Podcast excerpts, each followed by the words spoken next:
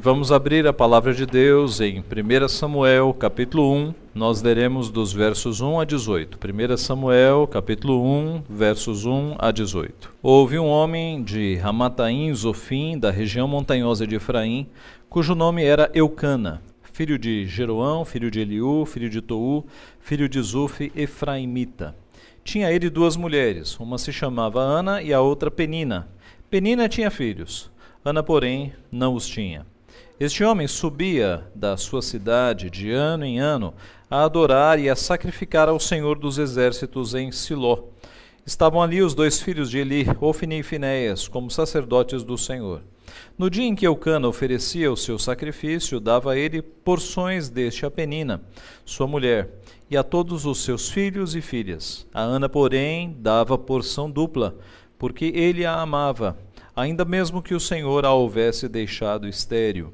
A sua rival a provocava excessivamente para irritar, porquanto o Senhor lhe havia cerrado a madre. E assim o fazia ele de ano em ano. E todas as vezes que Ana subia à casa do Senhor, a outra a irritava, pelo que chorava e não comia. Então Eucana, seu marido, lhe disse: Ana, por que choras? E por que não comes? E por que estás de coração triste? Não te sou eu melhor do que dez filhos? Após terem comido e bebido em Siló, estando Eli, o sacerdote, assentado numa cadeira junto a um pilar do templo do Senhor, levantou-se Ana e, com amargura de alma, orou ao Senhor e chorou abundantemente. E fez um voto dizendo: Senhor dos exércitos, se benignamente atentares para a aflição da tua serva, e de mim te lembrares, e da tua serva te não esqueceres, e lhe deres um filho varão, ao Senhor o darei por todos os dias da sua vida, e sobre a sua cabeça não passará navalha. Demorando-se ela no orar perante o Senhor, passou Eli a observar-lhe o movimento dos lábios. Porquanto Ana só no coração falava, seus lábios se moviam, porém não se lhe ouvia voz nenhuma. Por isso Eli a teve por embriagada. Ele disse: Até quando estarás tu embriagada? Aparta de ti este vinho. Porém Ana respondeu: Não, senhor meu. Eu sou mulher atribulada de espírito. Não bebi nem vinho nem bebida forte, porém venho derramando a minha alma perante o Senhor. Não tenhas, pois, a tua serva por filha de Belial, porque pelo excesso da minha ansiedade e da minha aflição é que tenho falado até agora. Então lhe respondeu Eli: Vai-te em paz, e o Deus de Israel te conceda a petição que lhe fizeste. E disse ela: Acha tua serva mercê diante de, te, de ti. Assim a mulher se foi o seu caminho e comeu, e o seu semblante já não era triste. Vamos orar. Pai Santo, Deus bendito, nós te louvamos pelo registro que o Senhor deu a nós da tua palavra, de histórias tão edificantes, ó Pai, que nos servem de edificação, de exortação nos nossos dias. Nós reconhecemos a riqueza da tua palavra e sabemos, ó Pai, da nossa dificuldade de entendimento, da nossa limitação de compreensão, mas nós contamos, ó Pai, com o auxílio do teu Santo Espírito que clareia a nossa mente para que nós entendamos a tua palavra e que aplica o teu ensino no nosso coração. Pedimos, portanto, por isso, Pai, que o Senhor supere a limitação e a suficiência daquele que trará a tua palavra com a operosidade e com o poder do teu Santo Espírito de modo que os nossos olhos sejam abertos para entendermos a tua palavra e que, sobretudo, a tua palavra seja aplicada no nosso coração, a fim de que nós mudemos o nosso comportamento, a fim, ó Pai, de que nós saiamos de uma vida de ansiedade, de preocupação e passemos para uma vida de confiança no Senhor, de louvor e gratidão, Pai. Abençoa-nos, portanto opera nos corações, transforma a nossa vida naquilo que ela precisa ser de fato transformada pelo Senhor. Nós cremos no poder da tua palavra, ela não volta vazia, e nós cremos no poder do teu Santo Espírito, que é aquele e o único que tem poder para mudar o nosso coração, mudar os nossos hábitos, mudar as nossas intenções e as nossas motivações. Opera, portanto, Pai, miraculosamente nos corações, especialmente daqueles que sofrem. É o que nós pedimos em nome de Jesus. Amém. Meus irmãos, a ansiedade é sem dúvida um dos males do nosso tempo. O mundo moderno trouxe tantas facilidades, tantos aparelhos que dão respostas rápidas, que quando nós encontramos alguma dificuldade na vida, nós já entramos em crise.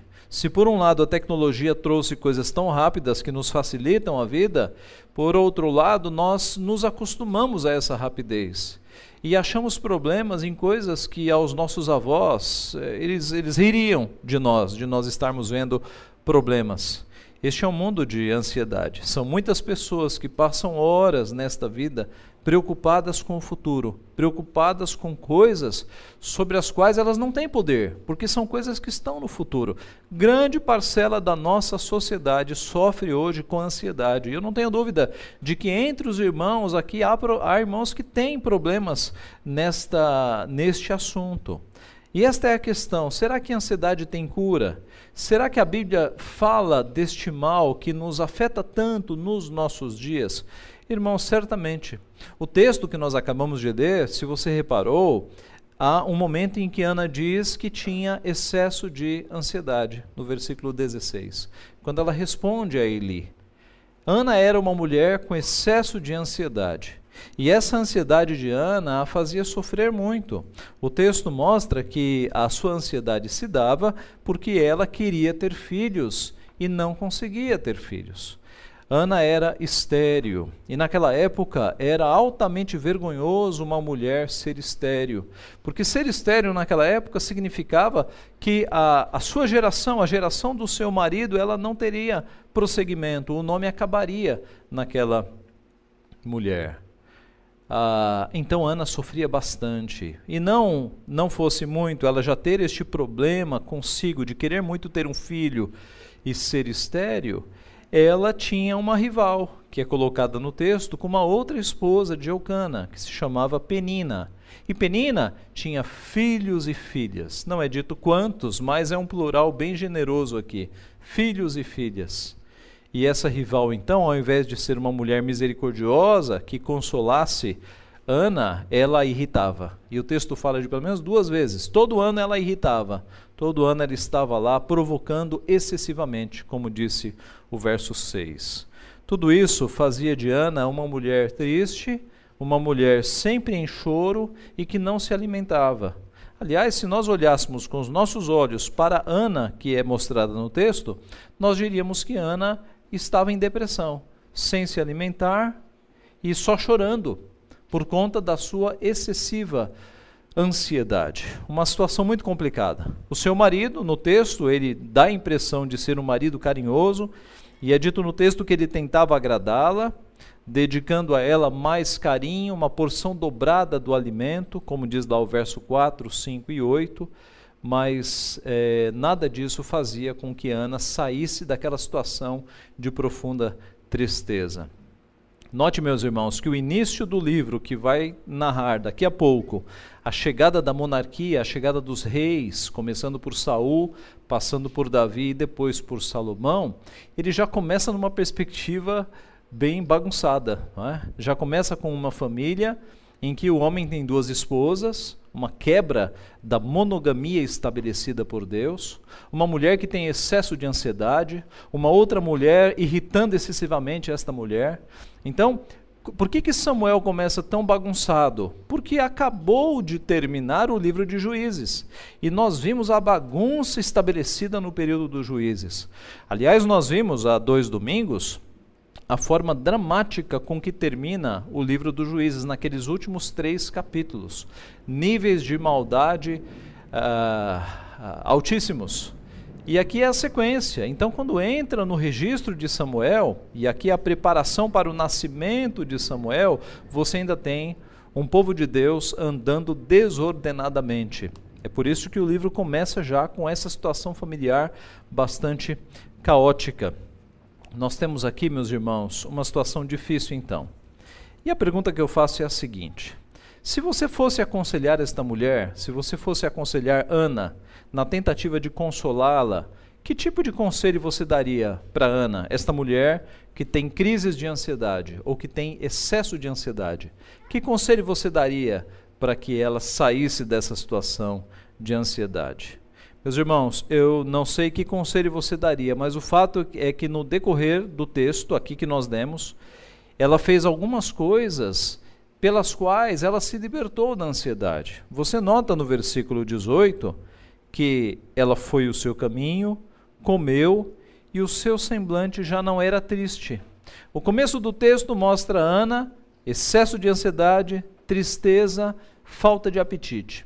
O final do texto dá uma virada. Ela se alimenta e agora o seu semblante já não é mais triste. O que aconteceu para que ela se libertasse daquela tristeza?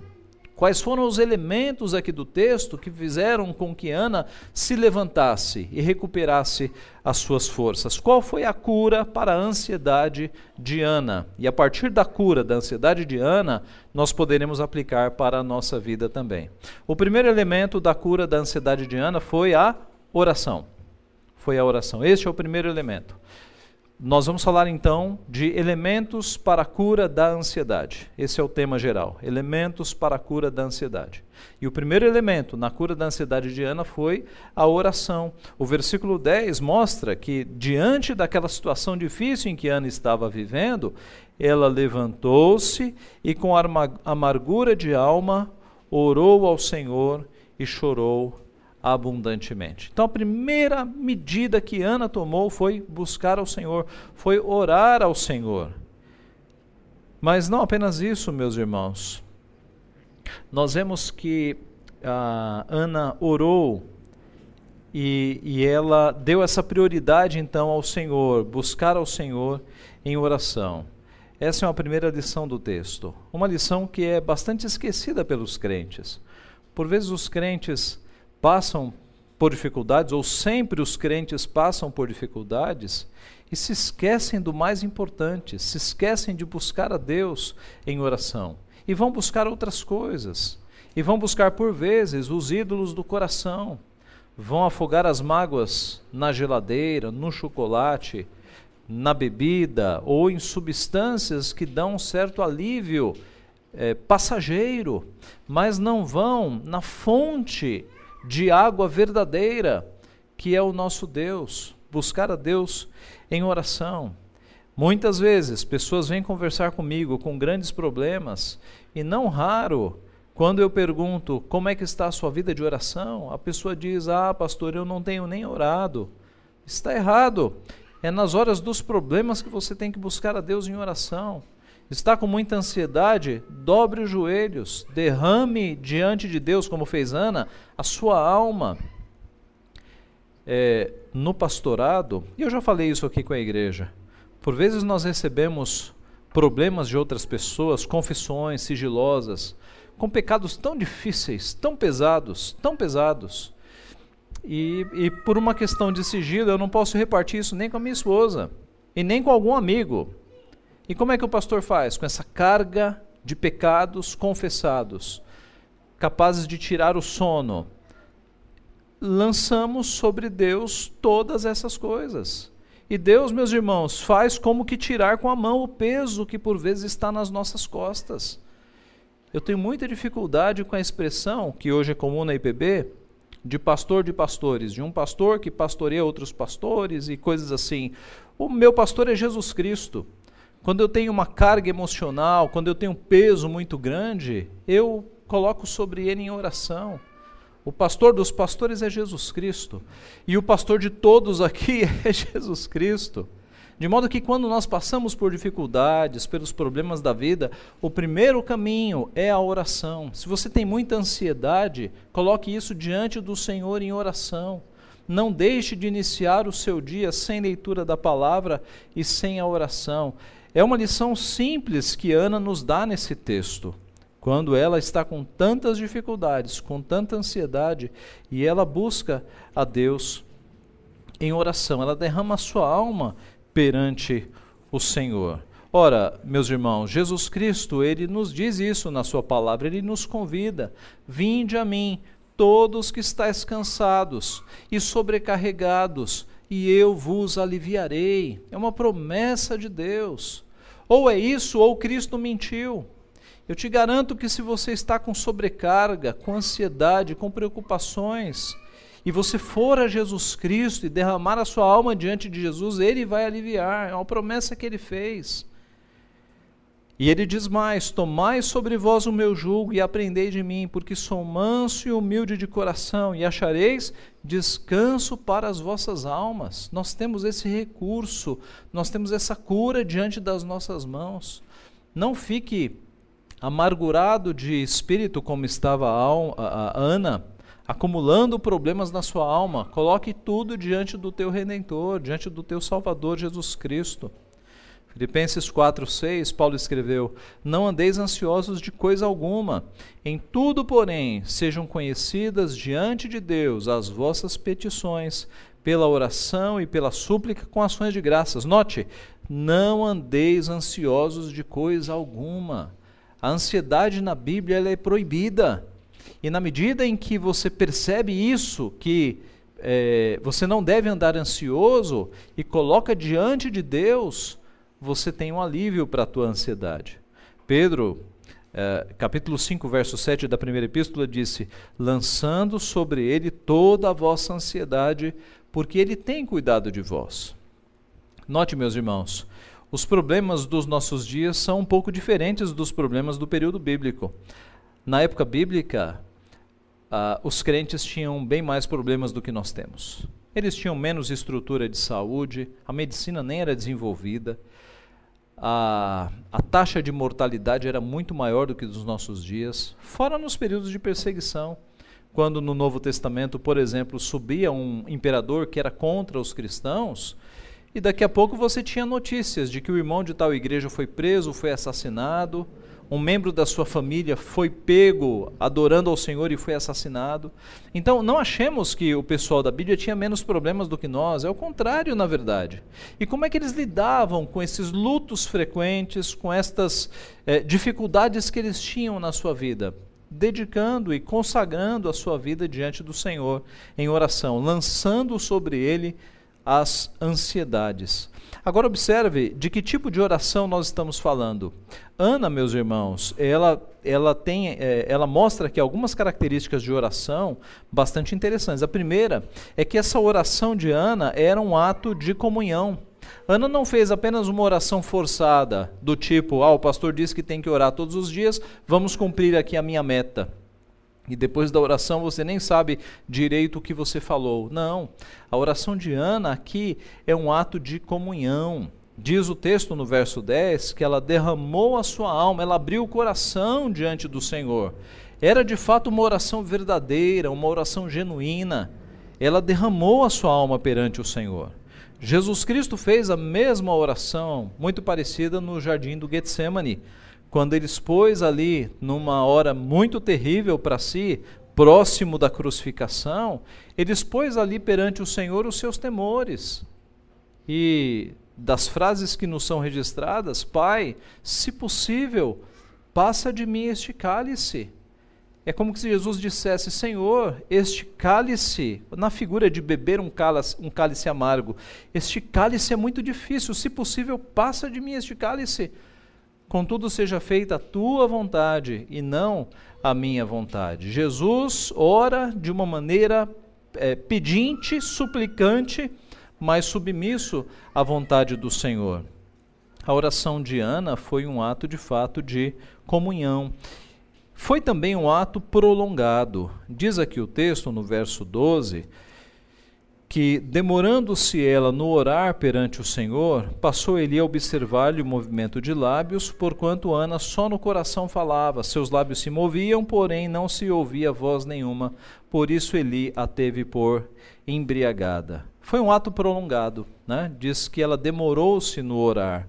O sacerdote até desconfiou que ela estivesse bêbada, por conta do tempo que ela estava ali e porque ela não estava soltando sons, os seus lábios apenas se moviam. É, é, é interessante aqui, triste na verdade, que o sacerdote Eli, ele não era um homem piedoso, não era um homem acostumado com piedade. Ele olha para uma mulher piedosa e a confunde com uma bêbada. Na verdade, esse não é o julgamento que eu estou fazendo sem base, porque na sequência do livro você vai observar que Eli não era um homem piedoso. Eli não soube criar os seus filhos Ofni e Finéias. Os filhos dele faziam barbaridades em nome de Deus, coisas feias.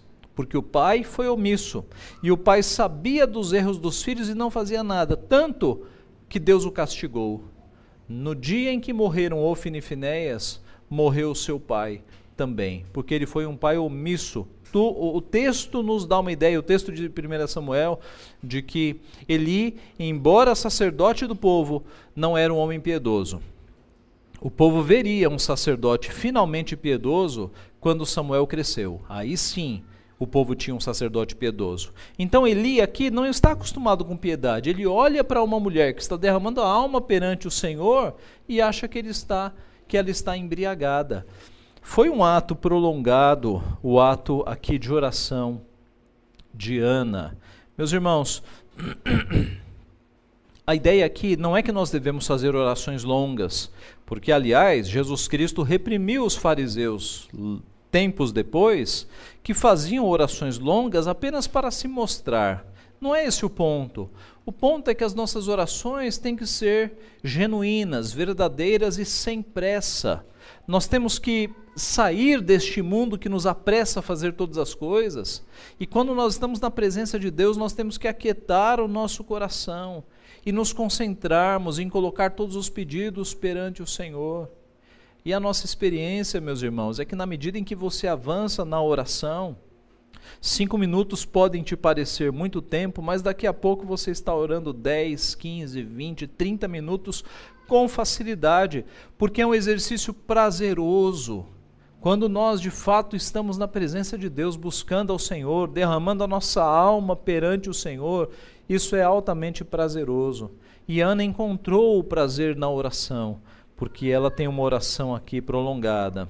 É certo que ela estava numa situação bastante difícil. A primeira cura, então, meus irmãos, o primeiro elemento de cura para a ansiedade que nós vemos claramente no texto é a oração. Depois da oração, o seu semblante já não era mais triste. O segundo elemento de cura que nós temos aqui é a confiança em Deus. Deus, é, Ana buscou em Deus a solução do seu problema. Irmãos, Ana poderia passar o resto da sua vida murmurando, questionando, reclamando, mas ao invés disso ela foi ao templo, ela foi à presença do Senhor. E Deus recompensou a Ana, num primeiro momento, tirando a sua ansiedade, tirando a sua tristeza. Mas não apenas isso, na sequência, Deus vai atender o pedido de Ana, numa época em que não havia tratamentos para é, esterilidade. Não havia tratamentos de fertilidade. Deus fez com que a madre de Ana fosse aberta novamente e ela deu à luz não apenas a Samuel, como a mais cinco filhos. Ela teve uma família de seis filhos. Note, meus irmãos, é o caso de Ana, é um caso específico, não é? Deus teve misericórdia de Ana e curou a sua esterilidade. Ele não promete na sua palavra que todas as estéreis vão orar e serão curadas. Mas qual é o princípio aqui? O princípio é que quando nós temos dificuldade, nós vamos onde? Nós vamos em Deus, nós colocamos a nossa confiança em Deus. Porque quando nós confiamos em Deus, nós mostramos de fato que nós somos seus filhos. Quando nós o buscamos em primeiro lugar. E nós mostramos a confiança no seu poder, quando nós colocamos os nossos problemas diante dele, crendo que ele pode nos ouvir.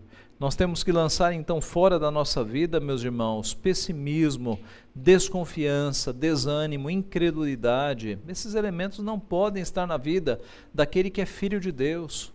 O filho de Deus confia no Senhor, naquele que faz milagres por vezes, naquele que opera no impossível. Um escritor chamado George Muller, ele disse o seguinte: onde a fé começa, a ansiedade termina. Onde a fé começa, a ansiedade termina. Porque, em última análise, a ansiedade é falta de fé. Quanto mais fé nós temos em Deus, menos ansiosos nós estamos com relação ao futuro. Mas quanto mais ansioso você está com relação ao futuro, isso pode demonstrar e demonstra uma falta de confiança em Deus. Há um autor, MacArthur, que escreveu um livro sobre assunto abaixo ansiedade, que num dos pontos do livro ele diz o seguinte: que dificilmente você encontra o seu filho no canto da sala preocupado com o que ele vai comer no dia seguinte. Dificilmente você vê isso. Por quê? Porque você tira da sua boca para dar para o teu filho, não é assim? dificilmente o teu filho vai passar fome. Você pode passar, mas teus filhos não passam. Então, dificilmente você encontra uma criança ansiosa, preocupando-se com a alimentação do dia seguinte. Ora, se nós somos filhos de um Deus, de um Pai, que nos tem provido todas as coisas, por que, que nós vamos ficar ansiosos? Por que nós seremos essa criança no canto da sala preocupados com o que nós vamos comer no dia seguinte? Não é melhor nós confiarmos neste Pai que tem cuidado de nós, que tem nos dado alimento, que tem nos dado vestuário, que tem nos dado abrigo? Talvez o problema de muitos crentes é querer mais do que o necessário, é querer o sobejamento, é querer o supérfluo e o superficial numa época em que as igrejas ficam dizendo Deus te fez para ser cabeça e não cauda, né? deturpando totalmente o texto bíblico, numa época em que as igrejas ficam dizendo que os crentes têm que ser ricos, você cria uma geração de pessoas ansiosas que queriam, de crentes ansiosos que queriam ser ricos, mas nunca serão. Porque a vontade de Deus não é que o seu povo tenha dinheiro mas é que o seu povo tenha o necessário, e tendo o necessário, viva na dependência de Deus. Nós já falamos aqui que a pobreza e a necessidade é uma benção na vida da maioria de nós, meus irmãos.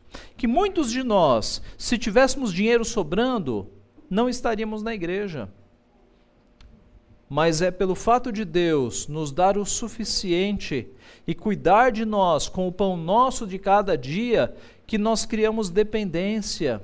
Porque muitas das pessoas que têm tudo estão longe dos caminhos de Deus e acham que não precisam de Deus. Então, louvado seja Deus, porque nós temos pouco e o pouco que nós temos, nós confiamos no Senhor, nós dependemos do Senhor, é o pão nosso de cada dia. Ele nos dá ali, ele não nos deixa passar fome, mas ele faz com que nós dependamos dele. E essa é uma dependência não de senhor de escravos com escravos. É uma dependência filial, ele é o nosso pai, nós dependemos dele mesmo. Então, confiar em Deus é perceber que nós temos um Pai celeste que cuida de nós e que nós não devemos ficar como uma criança no canto da sala preocupada com amanhã, mas devemos confiar que se Deus cuidou de nós até esse dia, Ele cuidará daqui para frente. Há um evento na história da Inglaterra, quando um dos reis está extremamente preocupado com as confusões do país e ele manda um dos seus braços direitos para uma reunião é, que ia ser decisiva. E esse rei, naquela noite, ele não consegue dormir. Ele está andando pelo palácio de um lado para o outro nervosamente e um dos seus servos se aproxima e fala: Rei, posso fazer uma pergunta para o senhor? Ele fala: Claro. É, o senhor acha que até hoje Deus tem conduzido o mundo de maneira correta? Ele falou: É claro que sim. E o senhor acha que depois que o senhor morrer, Deus continuará conduzindo os rumos deste país? Ele fala: Sim. Então por que, que o senhor não descansa? É Deus quem conduz os países. E aí o rei pensa um pouquinho, vai para a cama e dorme a noite inteira, porque ele percebe que não está nas suas mãos. Trazendo para o nosso contexto, Cristo nos ensinou que a nossa ansiedade não acrescenta um côvado na nossa vida. Côvado era uma medida bíblica que corresponde a uns 35 centímetros, né? a medida entre o cotovelo e o dedo maior. Né? Isso é um côvado. E Jesus Cristo disse que, por mais ansiosos que nós estejamos, nós não podemos acrescentar um côvado na existência da nossa vida. A ansiedade, então, é inútil. É só para você esquentar a sua cabeça e você não precisa, porque você tem um Deus que cuida de você. Cuidou até hoje e vai continuar cuidando. A Bíblia diz que, porventura, uma mãe, ela pode se esquecer do filho que está amamentando? Quanto mais o nosso Deus, ele não se esquece dos seus filhos. Então a confiança em Deus é um elemento muito forte neste texto meus irmãos, porque Ana, ela poderia, eu repito, passar a vida com murmurações, com reclamações, com pessimismo, mas ela confiou no Senhor, ela foi buscar o Senhor, e o Senhor respondeu, e o seu semblante já não era mais triste. Então, a, o segundo elemento da cura está na confiança que Ana teve no Senhor, e o terceiro e último elemento desta cura está no louvor. Louvor. E aqui eu hesitei. Eu quase coloquei no conhecimento de Deus posto em prática. Mas eu acho que a palavra louvor, quando bem explicada, ela é melhor. E vamos explicar a palavra louvor. A palavra louvor hoje nos nossos dias, ela é confundida com música. Quando se fala em louvor na igreja, imediatamente pensa-se em música, não é assim? Geralmente pensa-se em cânticos. Mas a palavra louvor, ela é antes da música. Louvor não necessariamente é música. Quando nós dizemos que nós estamos louvando ao Senhor, é que nós estamos elogiando o Senhor. Louvor significa elogio. Elogio por quê? Por tudo que Deus é. Então, louvar é nós adorarmos a Deus e reconhecermos, reconhecermos em Deus as suas características, as suas virtudes, os seus atributos. Nós louvamos a Deus por seu amor, por sua bondade, por sua misericórdia, por sua graça, por sua justiça, por sua grandeza, por sua retidão, por todos os elementos pelos quais ele se mostra na Escritura. Louvor é elogio. Então, antes de entrar em música, louvar a Deus é elogiar as perfeições de Deus. E Deus é perfeito, Deus é para ser elogiado mesmo. É isso que nós fazemos na adoração. O louvor pode ser música, mas note, e esse é o ponto: só louva quem conhece. Se eu pedir para você escrever um texto elogiando é, algum personagem histórico, se você não conhecer este personagem histórico, você está em apuros, você não vai conseguir escrever uma linha. Para você elogiar um personagem histórico, você vai ter que ler a vida, a biografia dele para entendê-lo. De modo que o perfeito louvor, ele vem a partir de um conhecimento e de um relacionamento com o nosso Deus. E é aqui que nós chegamos em Ana. Ana, quando foi buscar ao Senhor, ela foi porque ela sabia do poder do seu Deus. E no capítulo 1 isso não fica muito claro, mas no capítulo 2 fica claríssimo. Quando ela escreve uma oração, ou aliás, quando na sua oração ela acaba compondo um cântico. O capítulo 2 de 1 Samuel, nós não leremos agora, não há tempo, mas depois leia em casa. É um tratado teológico. Essa mulher conhecia ao seu Deus, meus irmãos, muito mais do que a maioria dos crentes conhece.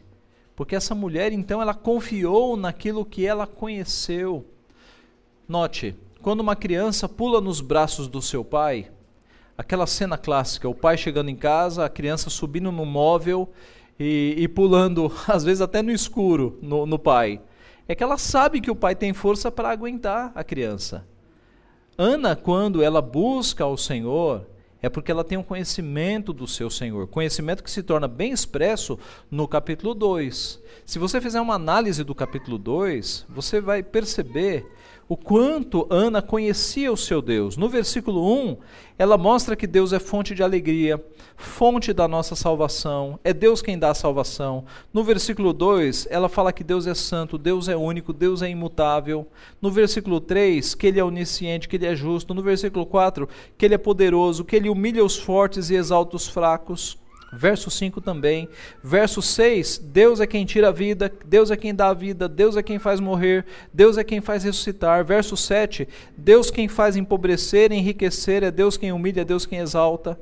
Verso 8, é Deus quem levanta o pobre do pó, quem ergue o necessitado do monte de cinzas, quem faz ele assentar ao lado dos príncipes, lhe dá trono de glória e por isso ele é o Criador e governador soberano do mundo. Verso 9, é ele quem guarda os seus fiéis, quem abate os ímpios. E verso 10, ele é vitorioso na guerra, juiz sobre toda a terra, a fonte da força do rei, do Messias e do ungido.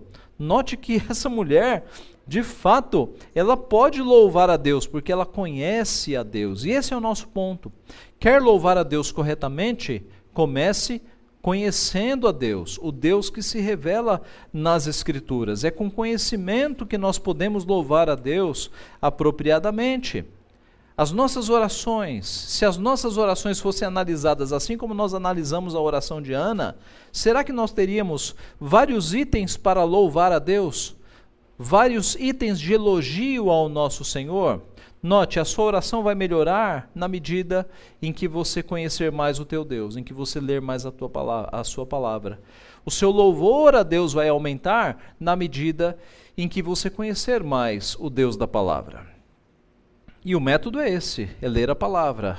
Mas não é proibido também você escrever as suas orações, você escrever elogios e louvores e adoração ao teu Deus. É um exercício para você treinar e para você perceber o quanto você conhece do teu Deus. Na verdade, essa é uma prática antiga. Uh, muitos homens e mulheres piedosos no passado escreviam orações. E eles escreviam, não é porque eles escreviam para não se esquecer e ler na hora, é porque eles de fato colocavam no papel aquilo que eles criam, o Deus que eles serviam, era, era um exercício de devoção. O profeta Oséias, no capítulo 4, verso 6, disse: O meu povo está sendo destruído porque lhe falta o conhecimento. Porque tu, sacerdote, rejeitaste o conhecimento, também eu te rejeitarei. O povo, na medida em que ele deixou de conhecer o seu Deus, ele começou a se afastar. Graças a Deus, o nosso caminho hoje no meio evangélico tem sido o contrário. As pessoas estão se aproximando para conhecer mais a Deus. As pessoas estão lendo mais livros, estão lendo mais a Bíblia. Esse é o caminho. É um povo que conhece o seu Deus. Então é preciso que nós o conheçamos mais. O salmista, no Salmo 119, verso 7, ele disse assim: Render-te-ei graças com integridade de coração, quando tiver aprendido os teus retos juízos é a junção entre gratidão e adoração com conhecimento dos retos juízos. Render-te graças com integridade de coração quando tiver aprendido os teus retos juízos. Então, na medida em que nós conhecemos a Deus, nós o louvamos mais apropriadamente e as nossas orações, elas são mais agradáveis a ele. Pelo contrário, meus irmãos, uma vida de murmuração, uma vida de contrário de louvor, uma vida de murmuração, depõe contra Deus. Um crente que passa a vida inteira reclamando, murmurando, em que você pergunta, e aí como é que tá? Ah, tá terrível, tá péssimo, não não tá dando certo. Isso passa que mensagem? Que o Deus desse dessa pessoa não tem cuidado dele. Isso depõe contra Deus, depõe contra o pai dessa criatura, que não para de reclamar e de murmurar. Então tomemos cuidado. Na medida em que nós temos uma vida de reclamação e de murmuração, em primeira instância, nós estamos murmurando contra o nosso Deus, que tem cuidado de nós, que tem nos dado teto, roupa, comida e que tem nos abençoado mais do que todos nós merecemos. Então, o que se espera de filhos que têm um pai amoroso que cuida de nós é uma vida de gratidão, uma vida de louvor. E louvor bem explicado, este louvor que conhece o seu pai e por isso o louva com propriedade. E voltando para Ana, Ana, pelo que é demonstrado no capítulo 2, conhecia com profundidade o seu Deus. Por isso ela foi, derramou a sua alma na confiança de que o seu Deus era poderoso e o seu semblante já não era mais triste. Concluindo então, onde é que está a cura para a ansiedade? Aqueles de nós, todos nós temos um certo nível de ansiedade, né? Todos nós. Alguns têm mais e outros têm menos. A cura para a ansiedade está aqui, meus irmãos, numa vida de oração, de dobrar os joelhos, de fazer as nossas petições conhecidas, as nossas preocupações conhecidas diariamente perante o Senhor. Crie o hábito de iniciar o dia com leitura da palavra e oração. Crie o hábito e, e, e, e crie o hábito nos seus filhos também, para que eles é, tenham isso como automático. Acordou antes de tomar café, de escovar os dentes, pegue a Bíblia e vai ler a Bíblia. Faça isso, adulto. Faça isso. Gaste cinco minutos por dia. Acordou, pega a Bíblia. É, como diziam os antigos, para que as primeiras palavras do dia no teu coração sejam a palavra de Deus. Não acorde e pegue o celular. Acorde e pegue a Bíblia, leia a Bíblia. 5, 10 minutos. Deixe Deus falar contigo as primeiras palavras que você vai escutar no dia. E depois da leitura, busque ao Senhor em oração, para que você comece o dia na presença do Senhor. Faça isso. Se você não tem feito, comece a fazer, para perceber se a ansiedade não vai sumir na sua vida. Confiando mais no Senhor, menos ansiedade, mais fé. A melhor maneira de não se preocupar com nada, disse um antigo, é orar sobre tudo. A melhor maneira de não se preocupar com nada é orar sobre tudo. é fazer conhecidas as nossas petições diante do Senhor, e Ele que tem cuidado de nós, Ele aliviará a nossa preocupação. Então, Ana começa o, te o texto num estado deplorável, excesso de ansiedade, não come, é, é, vive chorando, e o texto termina de uma forma impressionante, quando diz que Ana foi-se o seu caminho, comeu, e o seu semblante já não era mais triste, porque ela orou, porque ela confiou, porque ela louvou. Que isso se faça presente na nossa vida, meus irmãos. Que nós tenhamos uma vida despreocupada, no melhor sentido da palavra, porque nós sabemos que nós temos um Pai que cuida de nós, que tem cuidado e que vai cuidar até o último dia da nossa vida. Que Ele assim nos abençoe. Amém.